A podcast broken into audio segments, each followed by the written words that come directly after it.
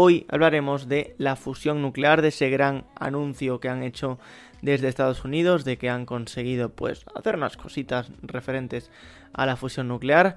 Hablaremos también, por supuesto, de las lluvias e inundaciones, no solo en Madrid, sino también en el resto de España, algunos sitios en concreto. Y hablaremos también de ese bif que hubo entre la AEMET y el presidente del Ayuntamiento de Madrid, em, Almeida.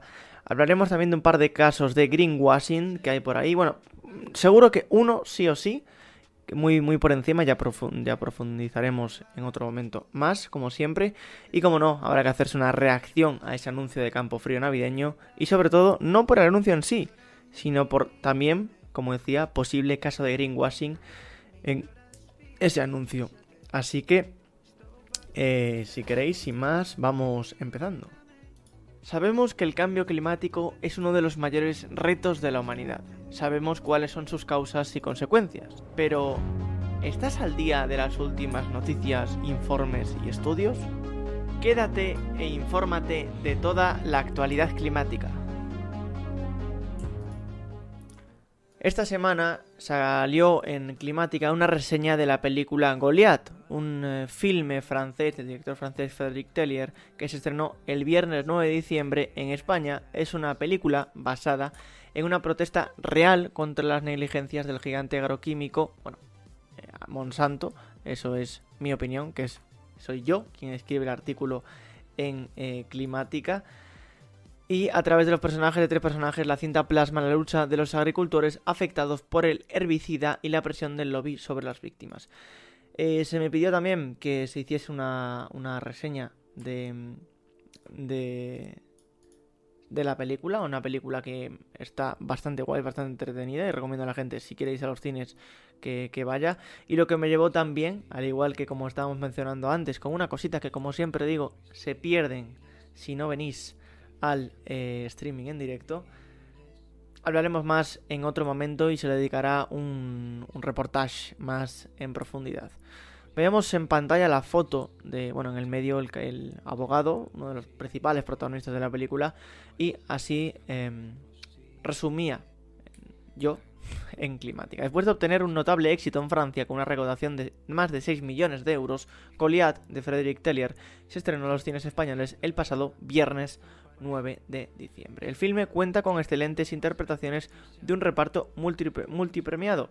Hay diferentes personas bastante interesantes y eh, quiero destacar el título. Cualquier parecido con la realidad no es pura casualidad. Así es como comienza el filme francés que a todas luces parece narrar la titánica lucha de las familias afectadas por el uso de herbicidas contra el gigante agroquímico Monsanto. Por si alguien no conoce Monsanto, por si alguien no conoce qué, de qué estamos hablando, es ahora también la tras hace un par de añitos se fusionó con Bayer para con, eh, bueno, para conformar el mayor conglomerado de industria agroquímica y vamos decir, farmacéutica también del, mundo. ¿no? Monsanto principalmente lo que hacía era em, fabricar tanto eh, fertilizantes como semillas alteradas eh, genéticamente.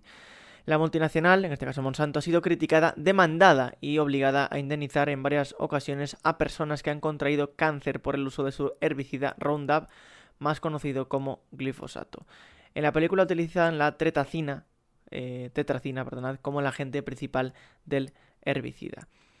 Está guay porque la película no solo habla de esto, sino que utiliza diferentes, diferentes argumentos y diferentes eh, ejemplos claros en los que se ve cómo los lobbies presionan en, en la vida y cómo ejercen, ¿no? Porque habla, por ejemplo, de un representante, uno de los protagonistas es un representante de este lobby, del lobby que se llama Fitosantis o algo así, que lo que hace es, pues, literalmente pasarle discursos a políticos que reproducen al pie de la letra, cómo extorsionan, amenazan y vigilan y espían eh, bueno, al abogado y a diferentes activistas, cosas que por cierto han sido basadas en hechos reales, porque veíamos el, que en, Francia eh, fue multada Monsanto por hacer esto mismo, por espiar y multar a diferentes, o sea, por espiar, perdón, y vigilar a diferentes activistas en 2000, eh, no sé si fue en 2000, 2020 eh, creo que fue. Francia multa a Monsanto por recopilar de forma ilegal datos de activistas y periodistas.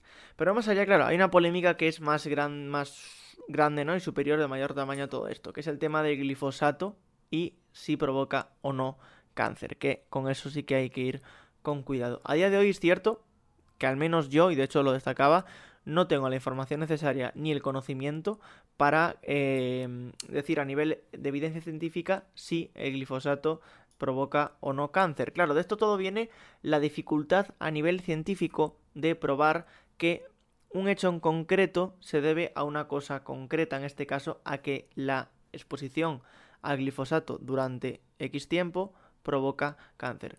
Porque claro, ¿cómo puedes separar en una persona, ¿no? Eh, a lo largo de su vida, que eso ha sido lo que le ha causado el, cáncer y no el resto de cosas a las que también está expuesta, que también son probablemente cancerígenas.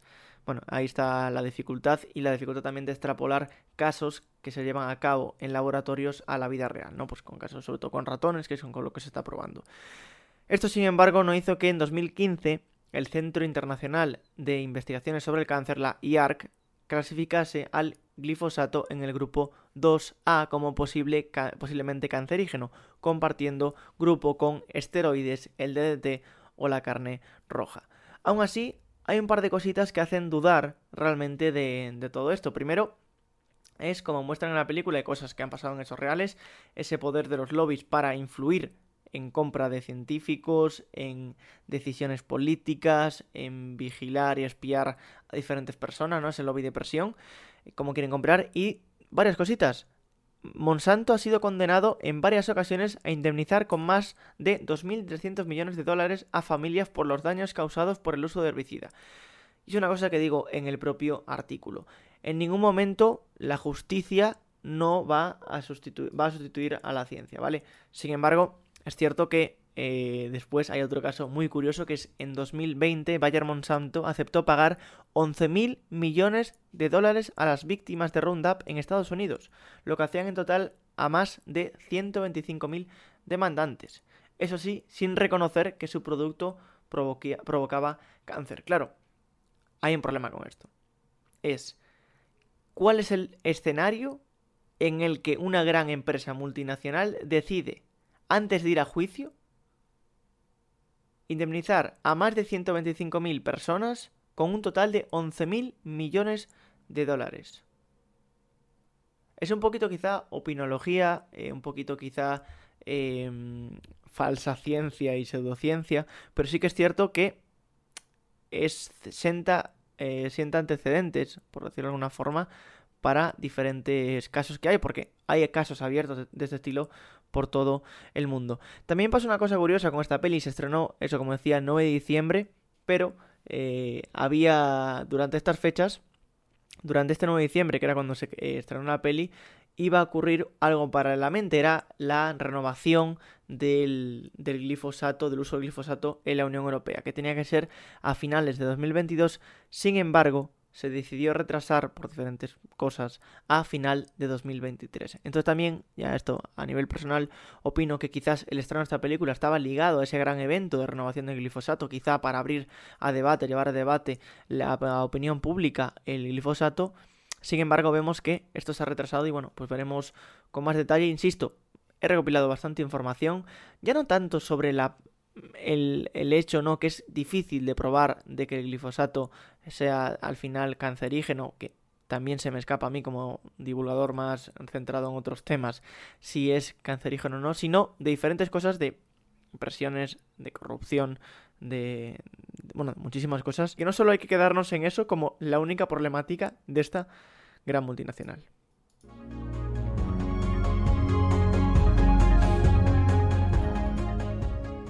Otra cosita que se acaba de publicar esta semana, otra parte del spam de, perteneciente a este buen podcast, a este buen directo, es la publicación de, como no, el podcast, otro podcast que pertenece a Podcastida, en este caso los de, el dirigido por Ismael Morales y Marcial González, Energía a Granel. Episodio que se grabó en las jornadas de podcasting españolas el 14 de octubre de 2022, hace un tiempecillo, pero de rigurosa eh, actualidad. El título es ¿Llegaremos a 2023? Energía a granel. un podcast de Marcial González e Ismael Morales. Y bienvenidos, bienvenidos, bienvenidos desde las Jornadas Nacionales de Podcasting. Bueno, pues ahí os dejo el link en las notas como siempre y en el chat para que le echéis un vistacillo.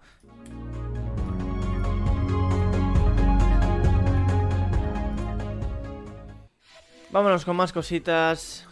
Titular bastante interesante que veíamos. Esto yo creo que es de. Esto es recientemente. HSBC, el gran banco, acaba de anunciar hace unos días, el 14 de diciembre, que tiene la intención de parar de algún momento, veremos cuándo, de dejar de financiar nuevas em, campos, nuevas eh, bueno, nuevas prospecciones de gas y petróleo.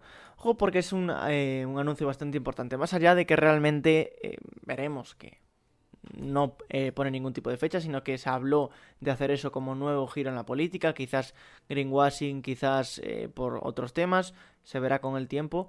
Es simplemente un anuncio, pero para quien no sepa qué es este banco, este banco es el decimotercer banco del mundo que más dinero ha invertido, ha financiado a proyectos de combustibles fósiles, concretamente gas y petróleo, desde 2016. Hablamos de una cantidad tan solo desde 2016 de 130 mil millones de dólares. Es una cifra tan grande que, que me cuesta hasta pronunciarla. Para que nos hagamos una idea, el Banco Santander hablamos de 42.900 millones, que es también bastante, pero es tres veces menos que este gran banco de, que si no recuerdo mal es es, es inglés, ¿verdad? Es, es british. ¿Puede ser?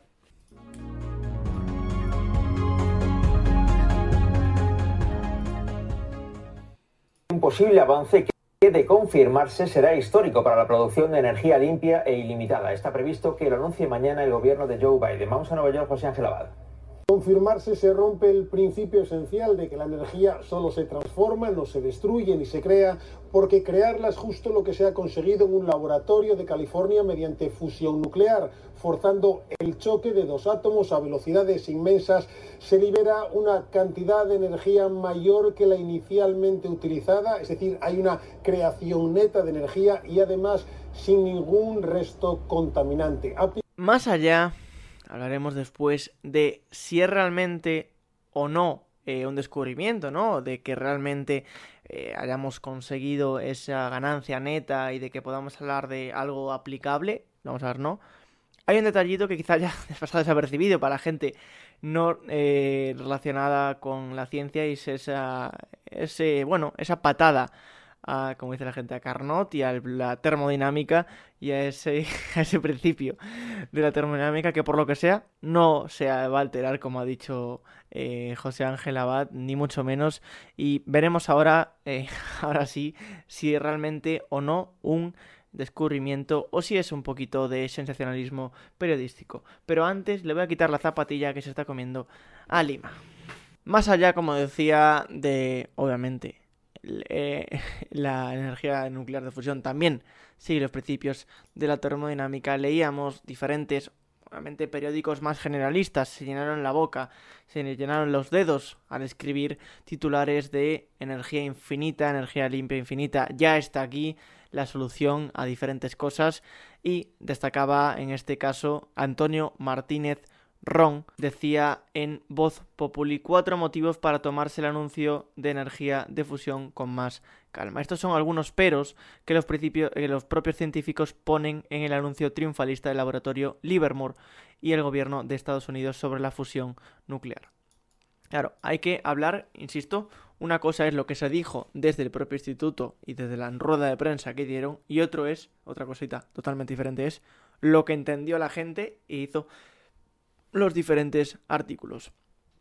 Leíamos, eh, decía Antonio Martínez Ron en, Ron en Voz Populi, el Departamento de Energía de Estados Unidos y la Administración Nacional de Seguridad Nuclear han anunciado este martes oficialmente que han conseguido por primera vez la ignición por fusión en el laboratorio nacional Livermore, eh, Lawrence Livermore, un gran avance científico que lleva décadas en desarrollo y allanará el camino para el futuro de la energía limpia. Insistimos, futuro de energía limpia. Según han asegurado sus responsables en rueda de prensa, el primer experimento de fusión controlada de la historia ha conseguido producir más energía a partir de la fusión que la energía láser utilizada para impulsarla. La búsqueda de la ignición por fusión en el laboratorio es uno de los desafíos científicos más importantes jamás abordados por la humanidad, y lograrlo es un triunfo de la ciencia, la ingeniería y sobre todo de las personas, ha asegurado Kim Buldy, eh, Kim Budil, eh, Kim Possible eh, y Kim Budil, directora del Laboratorio Nacional Lawrence Livermore. Este logro histórico confirma la viabilidad del concepto y refuerza la posibilidad de lograr en un futuro una energía limpia de fusión, como la que se produce en las estrellas. Pero a pesar de titulares triunfalistas y las afirmaciones del tipo de con una botella de agua se obtendrá la energía de un hogar eh, durante un año, conviene poner matices necesarios para entender que se trata de una prueba de concepto y que aún queda un largo camino. Y vamos a leer algunos de esos peros para aclarar eh, errores y mm, derivados de, bueno, de algún titular, como digo, sensacionalista que no conoce los principios de la termodinámica, por lo menos. La fusión comercial está muy lejos, lo ha resaltado la propia directora del laboratorio Livermore. Hay obstáculos muy significativos no solo en la ciencia, sino en la tecnología. Dice de modo que llevará décadas, no cinco décadas, como solíamos decir, pero sí un tiempo hasta que se puedan desarrollar. Dice, también tendremos que encontrar una manera de producir el mismo efecto con mucho más frecuencia y mucho más barato antes de que podamos convertir esto de manera realista en una planta de energía. Dice, esto es un paso clave en, en un posible camino hacia la fusión comercial. Insistimos de que estamos hablando de un experimento de laboratorio. Destacaba también eh, un experto en física de materiales, dice, es probable que este anuncio tenga una importancia más científica que práctica. Y eso es la realidad. Como prueba de concepto debería ayudar a que más fondos fluyan hacia la, investigación, hacia la investigación de la fusión nuclear, que es quizá, insisto, el descubrimiento o la gran significancia que puede tener esto.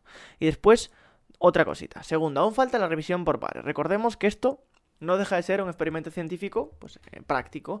Dice, tal y como señala Kim Budil, sus equipos han pasado una semana contrastando datos para asegurarse que son correctos e incluso pues invitaron a, gente externa a que le echasen un ojillo. Obviamente esto tiene que ser revisado y ser publicado. No llega con que de repente, hostia, lo hemos hecho y ya está. De hecho comentaban, por ejemplo, a nivel de, de no de, porque se habla de ganancia neta, ¿no? Como decía José Ángel Abad antes, de se ha creado energía de la nada, ¿vale? Vamos a querernos eso. Hablaban, por ejemplo, de, matizaban, en The Guardian decía, investigadores del, del instituto han anunciado que por primera vez han conseguido hacer precisamente eso, ¿no? El equipo usó 2,05 megajulios de energía para calentar el combustible con láser y liberaron 3,15 megajulios de energía y se preguntaban, ¿eso es mucha energía? Porque honestamente, si no trabajas con estos datos, a lo mejor no sabes cuánto puede ser esta cifra. La diferencia de 1,1 megajulios es de aproximadamente 0,3 kilovatios hora. Se necesitan alrededor de 0,2 kilovatios hora para hervir una tartera llena de agua. O sea, estamos hablando esa diferencia, esa, vamos a decir, ganancia neta de energía eh, que han generado, te vale para hacerte unos macarrones. Han gastado miles de millones de euros para poder calentarte unos macarrones. Seguíamos eh, con el artículo de, mm, de, Voz Populi, que otra de las cosas eh, que, es bastante significante en este, es, bueno, en este descubrimiento es que se estaban quedando sin financiación. O sea, había grandes investigaciones que se estaban quedando sin financiación y quizá esto anime. 3.3 de los peros, decía Antonio, los cálculos tienen un punto débil. Claro, hay un problemilla que están comentando a nivel experimental que decía, aunque es una noticia positiva, este resultado todavía está muy lejos de la ganancia de energía real requerida para la producción de electricidad. Después también hay que decir que a día de hoy no saben cómo aplicar este tipo de cosas para, producir energía eléctrica. Esto es otra cosa. Porque la gente ya estaba literalmente pensando que esto ya te lo enchufas y ya está. Eh, no, por ahora la verdad que no, no. Dice Tony Ralston, especialista en energía nuclear en la Universidad de Cambridge al Science Media Center, dice en resumen, insiste, lo obtenido todavía es mucho menos que la energía que necesitaban para los láseres en primer lugar. La producción de energía, principalmente energía térmica, sigue siendo solo el 0,5% de la entrada. o sea, que cuidado con, con, eso porque como decía, me dijeron que no se estaba teniendo en cuenta la energía del propio, de los propios láseres, ¿no? El anuncio no considera la energía que hemos de suministrar a los propios láseres para su funcionamiento. Es decir, hemos visto que podemos sacar energía de la fusión, pero aún estamos muy lejos de poder hacerlo de forma eficiente como para poder ser usada a nivel industrial. ¿Cuánto pasará? Nadie lo sabe. Otro punto clave es que nadie sabe cómo extraer energía eléctrica útil de la fusión inercial mediante el láser, es decir, mediante este tipo de, em, reactor ¿no? de fusión. Por lo tanto, por ahora no vale ni para calentarse unos macarrones. Bueno, si los metes en la propia olla, sí, pero para conectar a vitro y hacerte unos macarrones, no. Punto 4 y quizá más importante porque nos lleva a que diferentes personas se callen y dejen de decir tonterías antes de abrir la boca, porque es gente que, yo creo que la gente que esté enterada del, bueno, del, del mundillo, ¿no? Por decirlo, está enterada de quién, de quién hablo, de quién está el tipo de personas, que ha demostrado en diversas ocasiones no tener ni idea ni conocimientos básicos sobre el, cambio climático y las, las consecuencias, pero decir que aquí en Europa se tira tomates y allá se está con lo de la fusión es de mucha, la verdad, ignorancia. Punto 4 decía Antonio, no nos salva de la crisis climática. El último pero tiene que ver con las implicaciones sociales y políticas de este anuncio, porque la sociedad puede interpretar, alguna parte de la sociedad, que la crisis climática... Lima. Que la crisis climática ya tiene solución y rebajar la presión para adoptar políticas que reduzcan el consumo de combustibles fósiles, lo que sería un grave error. La fusión ya llega demasiado tarde para hacer frente a la crisis climática. Ya nos enfrentamos a la devastación del cambio climático a escala mundial, diferentes consecuencias que tenemos, hablado largo y entendido aquí. Así que por ahora la verdad que no esperamos que, que nos vaya a salvar. Porque aún llegando hoy, aunque aún llegase hoy y dijese, hostia, se puede, se puede distribuir, habría que construir reactores, distribuirlos, ponerlos en funcionamiento, papeleo, al final, al final nada, la mitad se lo lleva Hacienda. Nada, un lío. Así que bueno, como decía, más que un, un, anuncio realmente que tenga algo, alguna aplicación práctica, es un anuncio que tiene una aplicación científica y un avance como parte de la ciencia y que será necesario, obviamente en un futuro, para el desarrollo de la energía nuclear de fusión.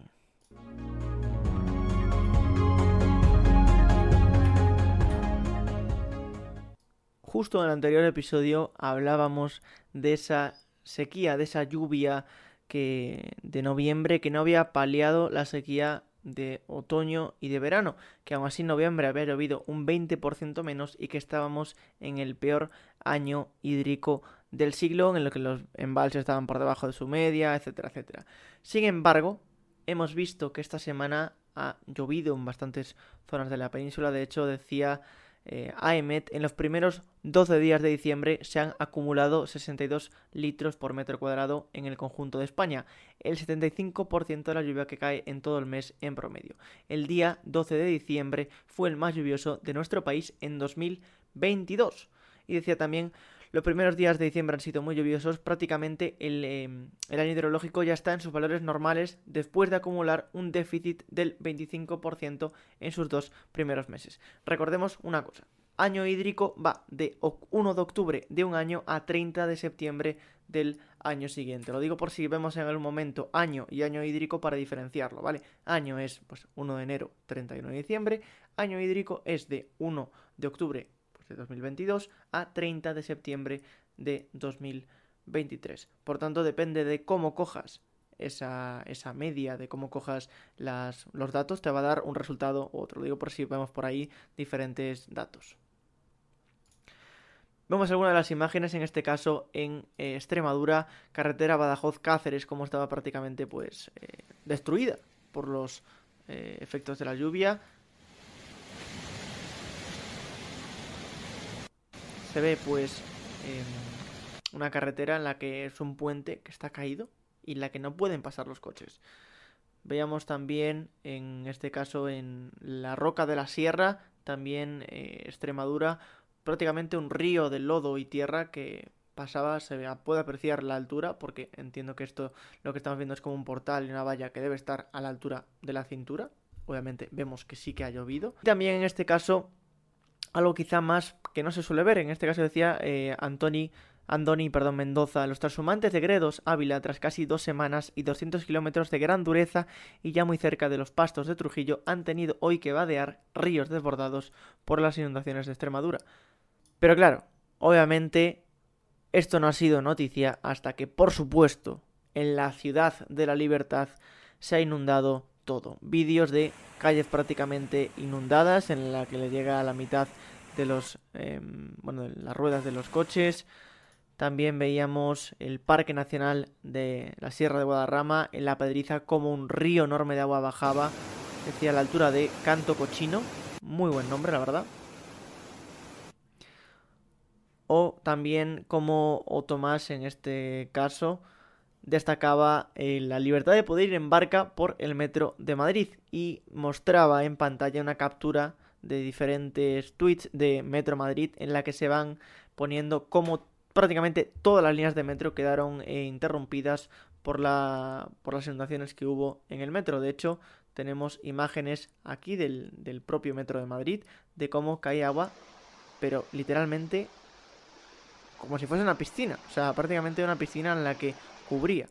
De hecho, más eh, vemos más vídeos de, obviamente, Madrid, ya que si no llueve en Madrid, si algo no pasa en Madrid, no es noticia, recuerden. O este vídeo en la estación 2 eh, de, metro en la que se ve una escena brutal.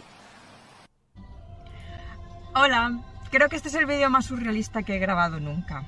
Porque tengo a la niña que está comiendo, estamos escuchando el Rey León para que se quede tranquilita.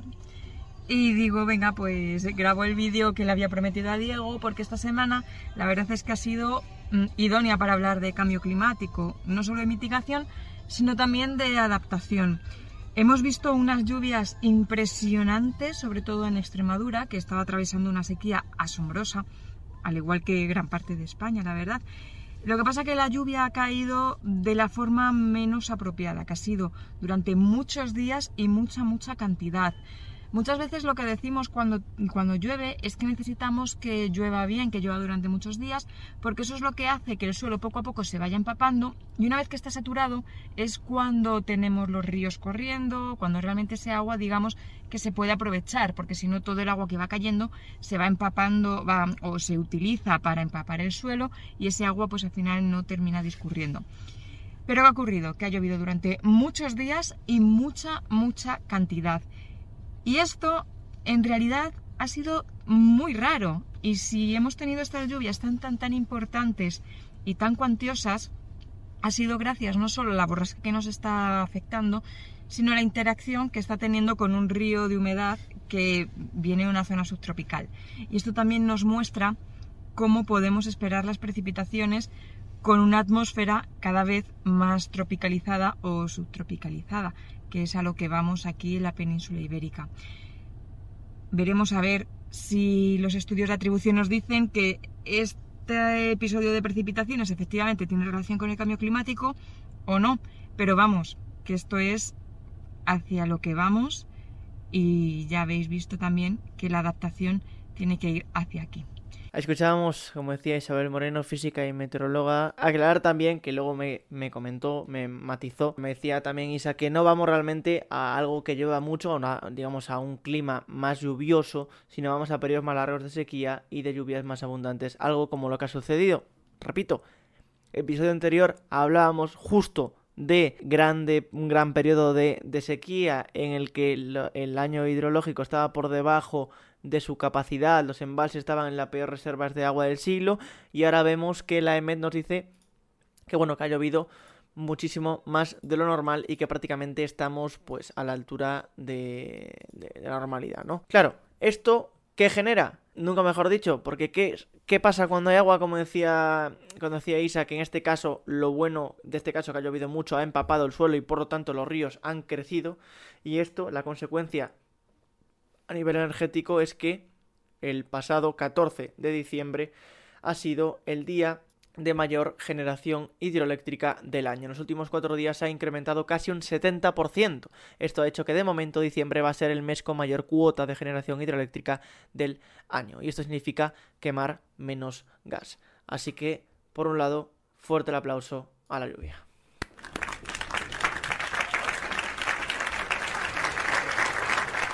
Y hablamos ahora sí del BIF entre Almeida y la EMET. Almeida explica el colapso del transporte en Madrid porque llovió mucho y culpa a la AEMET de no avisar. La Agencia Meteorológica Estatal asegura que la lluvia registrada este miércoles no fue nada excepcional y que estaba por debajo de los parámetros de aviso. El ayuntamiento decidió desactivar el plan de inundación el miércoles, aunque la comunidad de Madrid lo mantuvo. ¿Qué pasó? Que para el miércoles, pues la EMET dijo, vale, lo que va a llover en Madrid ciudad está por debajo de lo que son los parámetros de aviso. ¿Qué hizo el ayuntamiento a pesar de que llevaba lloviendo, como decíamos, tres semanas en Madrid? Para alguien que a lo mejor te acostumbrado a la lluvia, no demasiado, pero sí constantemente, de llover bastante, bastante durante todo el día. O sea, no bastante en cantidad, sino bastante en tiempo, en, en longitud temporal. ¿Qué decidió hacer? Desactivar el plan de inundaciones ese miércoles. ¿Qué pasó? Que se inundó. Fuerte el aplauso para la, la gestión.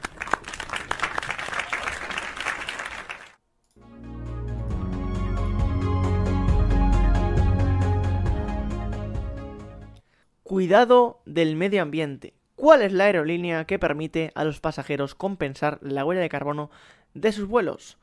Hagan sus apuestas, ¿cuál creen que es una aerolínea que hace greenwashing? Porque obviamente, para quien no lo sepa, esa compensación de huella de carbono no es más que un lavado verde de cara. Se trata del programa Colabora, para la gente que solo me escuche, CO2 Labora, muy buen branding, la verdad, muy buen naming, de las aerolíneas del grupo Iberia, por el cual aquellos que la elijan para viajar tendrán la opción de apoyar distintos proyectos climáticos para reducir los daños al ecosistema mundial. En este caso, hablamos de diferentes proyectos, bueno, decía proyectos climáticos certificados que se ubican en Guatemala, uno en Guatemala y otro en el Perú. Para calcular la huella de carbono, pues se tienen en cuenta diferentes factores, tipo de avión, meteorología y tipo de cabina. El grupo Iberia tiene una calculadora de emisiones de CO2 y al final obtiene, digamos, el valor que necesitas para compensar, ¿no? Esas, esa huella eh, de carbono.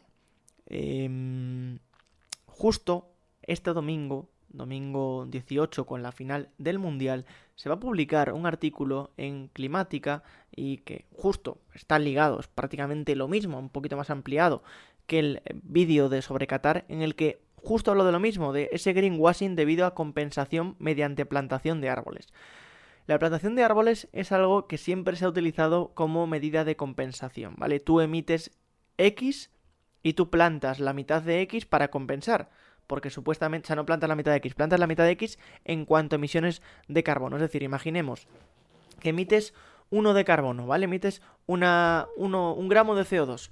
Pues plantas tantos árboles que signifiquen captar 0,5 gramos de CO2 para así tú quedarte a cero, no quedarte en lo que emites menos lo que absorbería con ese árbol, te quedarías a cero. Eso es un gran, el método prácticamente más utilizado, creo yo, de compensación de emisiones de carbono. Veíamos justo, como digo, en el vídeo, que lo podéis ver, que lo dejaré como siempre en el chat y, y en las notas, y el domingo en el eh, artículo publicado, que en este tipo de casos diferentes organizaciones, hay hablado de Carbon Market Watch o Scientific American, que es una revista especializada en ciencia, hablan de la ineficiencia de este tipo de acciones y de que se necesitarían, por ejemplo, unos 200, 300 años para que ese árbol al final tenga un efecto significativo positivo de captura y almacenaje, almacenaje de CO2 y que tenga un efecto en el clima. Por lo tanto, estamos hablando de puro greenwashing.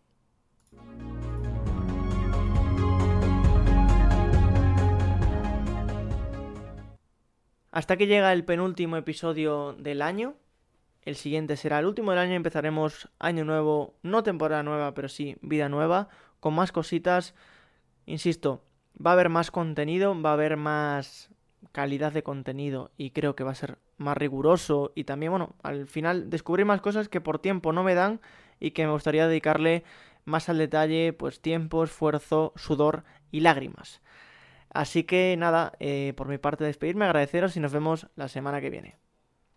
Sabemos que el cambio climático es uno de los mayores retos de la humanidad. Sabemos cuáles son sus causas y consecuencias. Pero, ¿estás al día de las últimas noticias, informes y estudios? Quédate e infórmate de toda la actualidad climática.